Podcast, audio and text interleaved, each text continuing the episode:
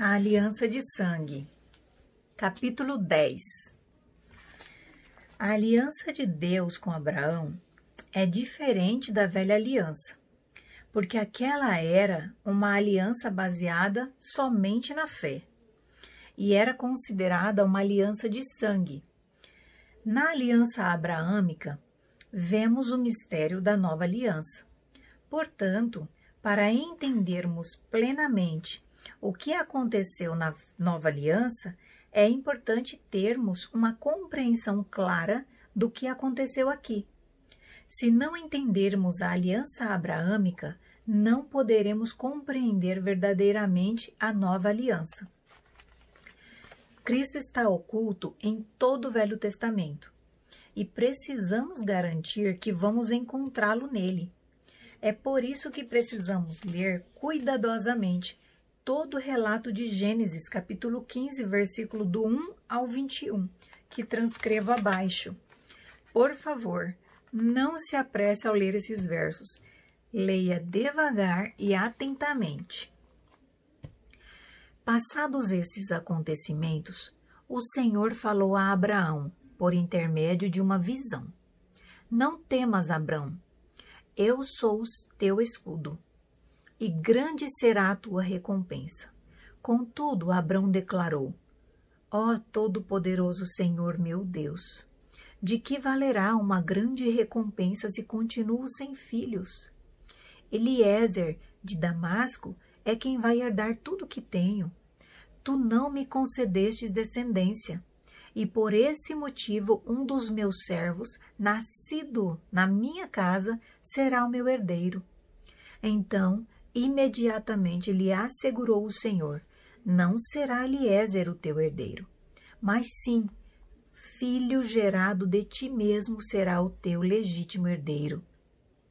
Então o Senhor conduziu Abrão para fora da tenda e orientou-o: Olha para os céus e conta as estrelas, se é que podes.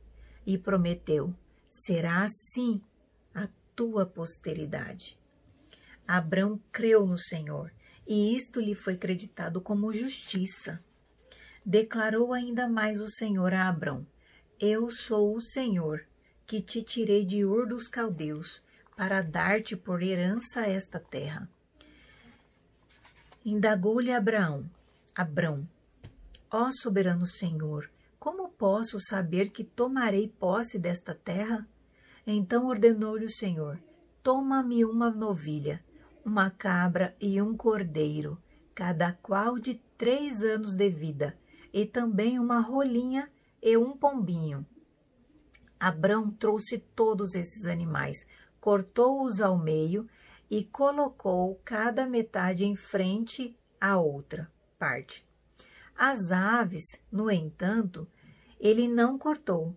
Em seguida, aves de rapina começaram a descer sobre os cadáveres expostos mas Abrão as enxotava.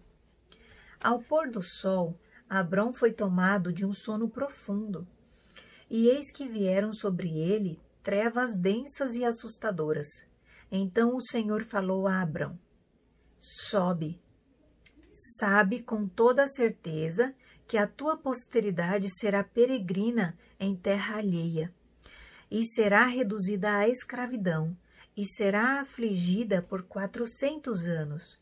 Contudo, eu julgarei e castigarei a nação que a fizer sujeitar-se à escravidão. E depois de muitas aflições, teus descendentes sairão livres, levando muitas riquezas. Tu, porém, gozarás de uma velhice abençoada. Morrerás em paz, serás sepultado e irás reunir-se com os teus pais no mundo dos mortos. Depois de quatro gerações, teus descendentes retornarão para estas terras, porquanto não expulsarei os amorreus, até que eles se tornem tão malignos que mereçam ser severamente castigados. Com a chegada da noite, veio a escuridão. De repente, surgiu um braseiro que soltava fumaça e uma tocha de fogo. E o braseiro e a tocha passaram pelo meio dos animais divididos. Naquele mesmo momento fez o Senhor a seguinte aliança com Abrão: Os teus descendentes dei a esta terra, desde o ribeiro do Egito até o grande rio Eufrates, a terra dos queneus, dos quenezeus, dos cadimoneus, dos hititas, dos ferezeus, dos refaíns, dos amorreus, dos cananeus, dos girgaceus e dos jebuseus. Gênesis capítulo 15, versículo do 1 ao 21. Encontramos muitos paralelos entre esta aliança e a nova aliança, na qual sabemos que só podemos entrar pela fé, assim como Abraão, que também teve que crer para participar da aliança que Deus fez com ele. É o que vemos nos versículos abaixo. Então o Senhor conduziu Abrão para fora da tenda e o orientou. Olha para o céu e conta as estrelas, se é que o podes, e prometeu: assim será a tua posteridade. Abrão creu no Senhor, e isso lhe foi creditado como justiça. Gênesis capítulo 15, versículo do 5 ao 6. Como vemos aqui, e também em muitos trechos do Novo Testamento, a fé era um requisito para participar dessa aliança. Primeiro, Abraão teve que crer depois Deus fez a aliança com ele para que ele pudesse entrar nela. A ordem é muito clara. Assim como na nova aliança, na qual é impossível entrar por qualquer outro meio que não seja a fé na obra consumada da cruz. O poder de uma aliança de sangue.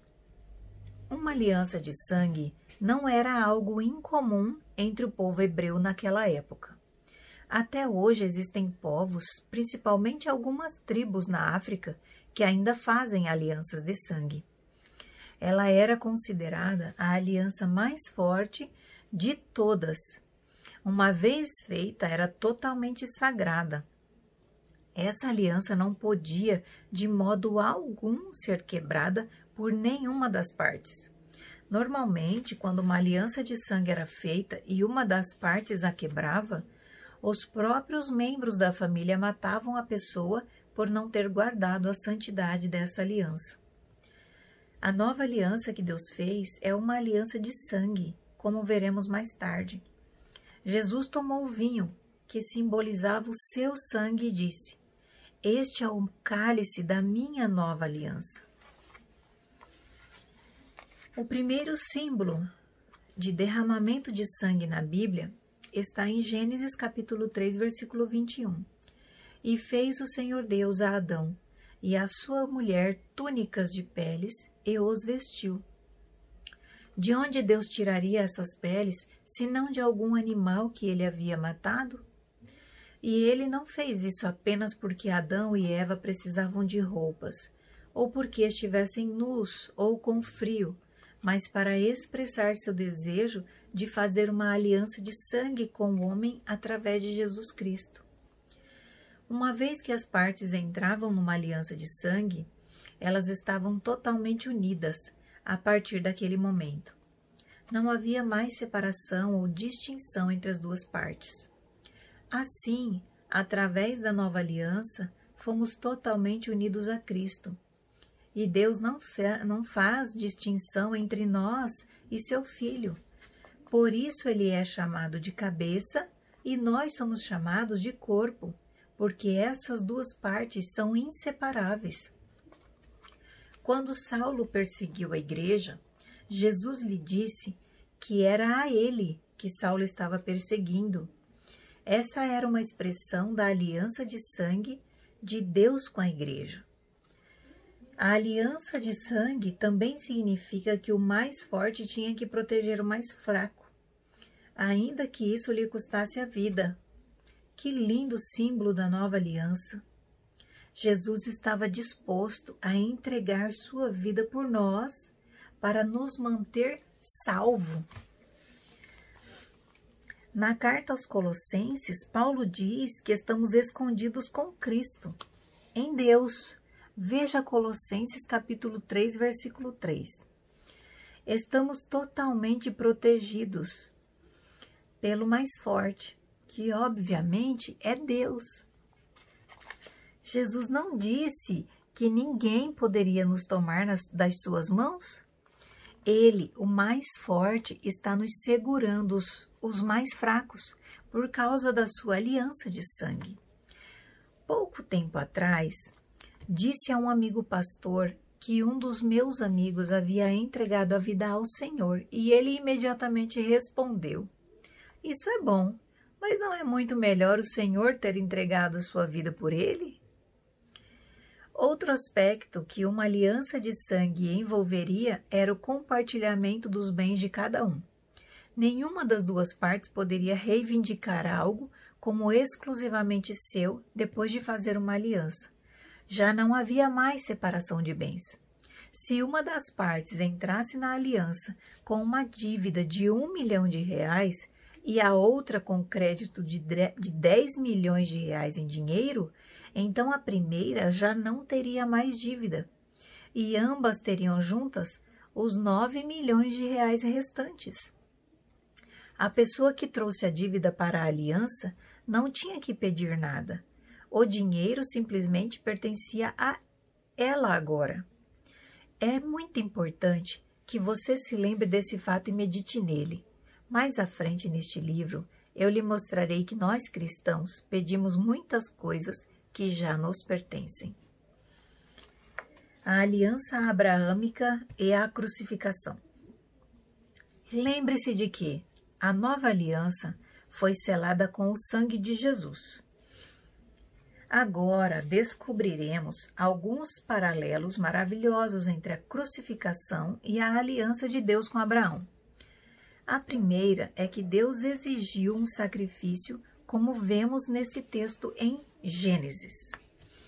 Então ordenou-lhe o Senhor: Toma-me uma novilha, uma cabra e um cordeiro, cada qual de três anos de idade, e também uma rolinha e um pombinho Abraão trouxe todos esses animais, cortou-os ao meio e colocou cada metade em frente à outra parte.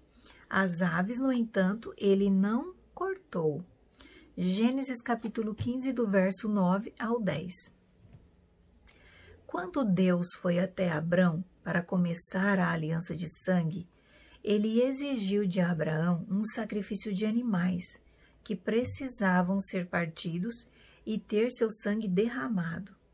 Para que a nova aliança fosse feita, Deus também exigiu um sacrifício por parte de Jesus. Mas, desta vez, o sacrifício que Deus exigiu foi o corpo do próprio Jesus Cristo, que também foi partido e teve seu sangue derramado. Falando sobre Jesus, o autor de Hebreus diz: Jesus, no entanto, havendo oferecido para sempre um único sacrifício pelos pecados, assentou-se à direita de Deus. Hebreus capítulo 10, versículo 12. A segunda similaridade que vemos entre a história de Abraão e a crucificação é que Abraão, assim como Cristo na cruz, teve que enfrentar escuridão e grande terror. Veja os relatos a seguir. Ao pôr do sol, Abrão foi tomado de um sono profundo, e eis que vieram sobre ele trevas densas e assustadoras.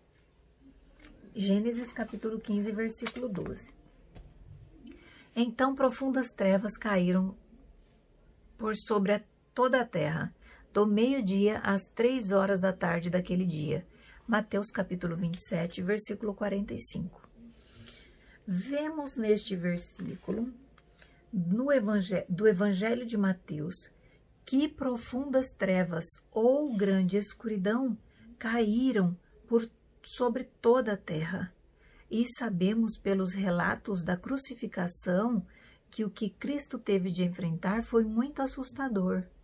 Como Jesus se tornou pecado por nós, ele teve que enfrentar os horrores do pecado. Em terceiro lugar, Abraão teve de enfrentar as aves de rapina. Em Gênesis 15, 11, lemos: Em seguida, as aves de rapina começaram a descer sobre os cadáveres expostos. mas Abrão as enxotava. É importante observar que Deus estava entrando numa aliança com Abraão. Não o ajudou a espantar as aves de rapina, que na tipologia da Bíblia significam demônios. Quando Jesus estava na cruz, ele foi abandonado e teve de enfrentar toda a terrível atividade demoníaca. O Evangelho de Mateus descreve o horror que Jesus teve de enfrentar sozinho. E por volta das três horas da tarde, Jesus clamou com voz forte: Eloi, Eloi, lama sabachthani, que significa: Meu Deus, meu Deus, por que me abandonastes? Mateus capítulo 27, versículo 46. Enquanto ele chamava, agonizante, a pergunta a Deus que nos for abandonado, porque for abandonado, os céus estavam em silêncio. Não houve resposta alguma. Ele teve de enfrentar as trevas sozinho, assim como Abraão.